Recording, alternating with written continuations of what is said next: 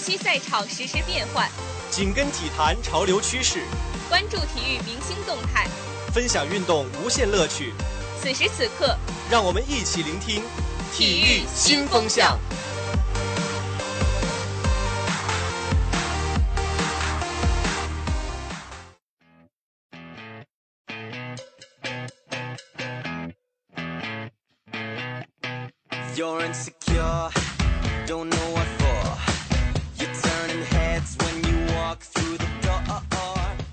最近看了微博上一个段子，觉得写的不错。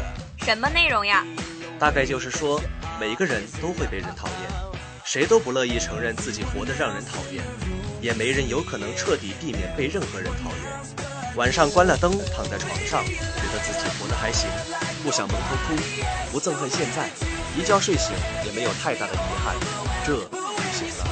我觉得在忙碌的生活里，尽可能多的让自己开心一点，积极一点。对自己更好一点就够了。大概像我这样心思细腻的人，总是多愁善感吧。那希望你能够活得更加潇洒，永远帅气。回到正题，下面是一周体育新闻速递。十月二十八号下午十五点，中超联赛进入倒数第二轮的争夺当中，河北华夏幸福主场对阵广州恒大。上半场，阿洛伊西奥头球补射破门，尹洪博在与队友阿洛伊西奥相撞中受伤，被担架抬下场。第七十七分钟，丁海峰助攻拉维奇破门。第八十五分钟，拉维奇助攻阿洛伊西奥破门。最终，全场比赛结束，华夏幸福三比零胜广州恒大，继续掌控着对亚冠门票资格的主动权。这也是华夏幸福历史上对阵恒大的首场胜利。十月二十九号，二零一七至一八赛季十轮一场焦点战展开争夺。皇家马德里客场一比二不敌赫罗纳，伊斯科先拔头筹，斯图亚尼扳平，波尔图打入越位球反超。皇马爆冷输球后，却领头羊巴萨八分。十月三十号，二零一七年乒乓球女子世界杯在加拿大落下帷幕，朱雨玲赢得冠军，首次夺得世界杯冠军。赛后，朱雨玲表示自己很紧张，也因为紧张都出现了一些失误。而即使夺冠了，朱雨玲也不放松，只让自己稍微开心了一会儿。十月三十号，二零一七斯诺克国际锦标赛首轮比赛继续进行。在下午的比赛中，中国球员李航六比一轻松击败大卫吉尔伯特，晋级四轮；而曹宇鹏则四比六不敌世界排名第一马克塞尔比。梅西文在三比零领先的情况下，遭魔术师肖恩·墨菲逆转，五比六决胜局汉负，首轮出局。十月三十号，美职篮常规赛赛况如下：骑士再尝败果，主场以九十五比一百一十四不敌尼克斯；掘金在客场落后两位数的情况下翻盘，击败篮网；奇才也在客场过关，王胜国王；魔术翻盘未果，在客场败给黄蜂。十月三十号，随着英雄联盟 S 七总决赛在中国的火爆进行。人们对电竞的关注越来越高。令人欣喜的是，电子竞技朝着奥运会又迈出了坚实的一步。在瑞士洛桑举行的第六届奥运峰会上，国际奥委的代表讨论了电子竞技项目加入奥运会的可能，并认可电竞项目的体育性质。刚才说到 S 七总决赛，可能有很多人还不太了解电竞的发展。电子竞技就是电子游戏比赛达到竞技层面的活动。电子竞技运动就是利用电子设备作为运动器械进行的人与人之间的智力对抗运动。通过运动可以锻炼和提高参与者的思维能力、反应能力、心眼四肢协调能力和意志力，培养团队精神。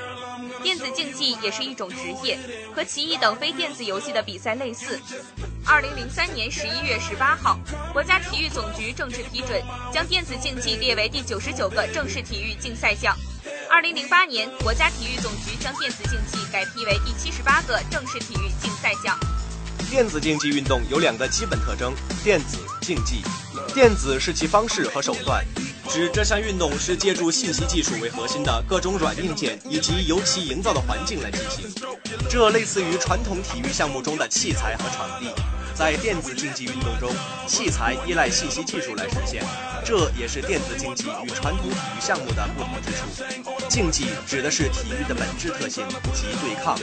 作为一个体育项目，对抗是最基本的特征。电子竞技运动有多种分类和项目，但核心一定是对抗比赛。从以上的理解，我们来阐述电子竞技运动的概念。电子竞技运动是以电竞游戏为基础，信息技术为核心的，软硬件设备为器械，在信息技术营造的虚拟环境中，在统一的竞赛规则以及在规则保障下公平进行的对抗性电竞游戏比赛。电子竞技正在成为一种全新的体育运动。电子竞技首先离不开平台，也就是电视游戏与电脑游戏。所有电竞项目都是基于游戏展开的。国际上作为电竞赛事的游戏多为直接对抗的 FPS 游戏、英雄对战 MOBA 竞技游戏和格斗游戏。广为人知的电竞游戏包括英雄联盟、魔兽争霸、DOTA、DOTA 2、CS:GO、雷神之锤、穿越火线、帝国时代等局域网网站游戏。电竞赛事一般是以联赛的方式举办，一年举办一次，或一年分多个赛季。随着网络游戏的兴起，赞助商更倾向于网络游戏的赛事，于是表演赛项目不断加入电竞赛事。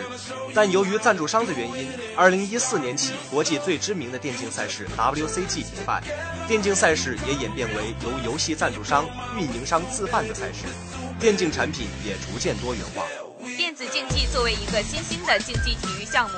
它已经发展成为了一个具有现代竞技体育精神的一种人与人之间的电子游戏竞技运动。说完电竞，接下来我们聊聊美职篮常规赛。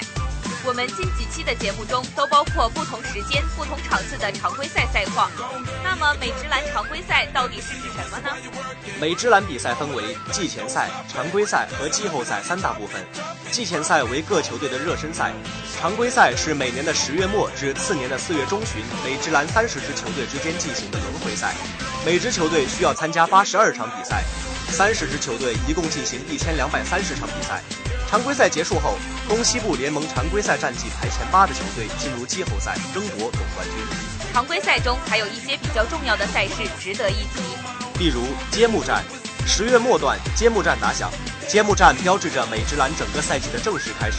揭幕战期间会为上赛季总冠军成员升总冠军旗帜、戴总冠军戒指和复盘上赛季一些经典季后赛对决。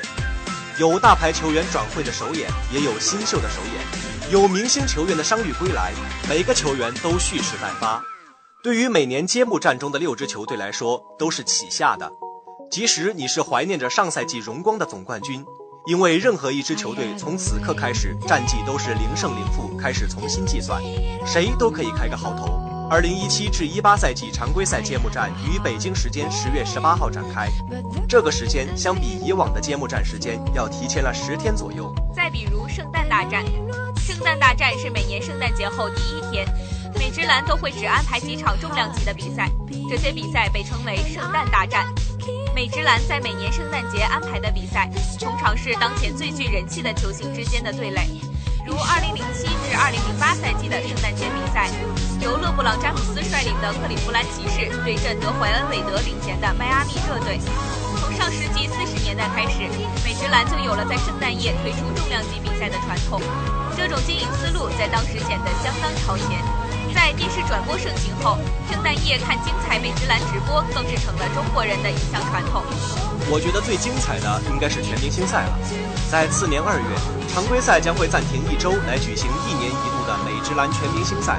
美国及加拿大当地球迷对全明星先发阵容进行投票，全世界球迷也可以通过互联网来投票。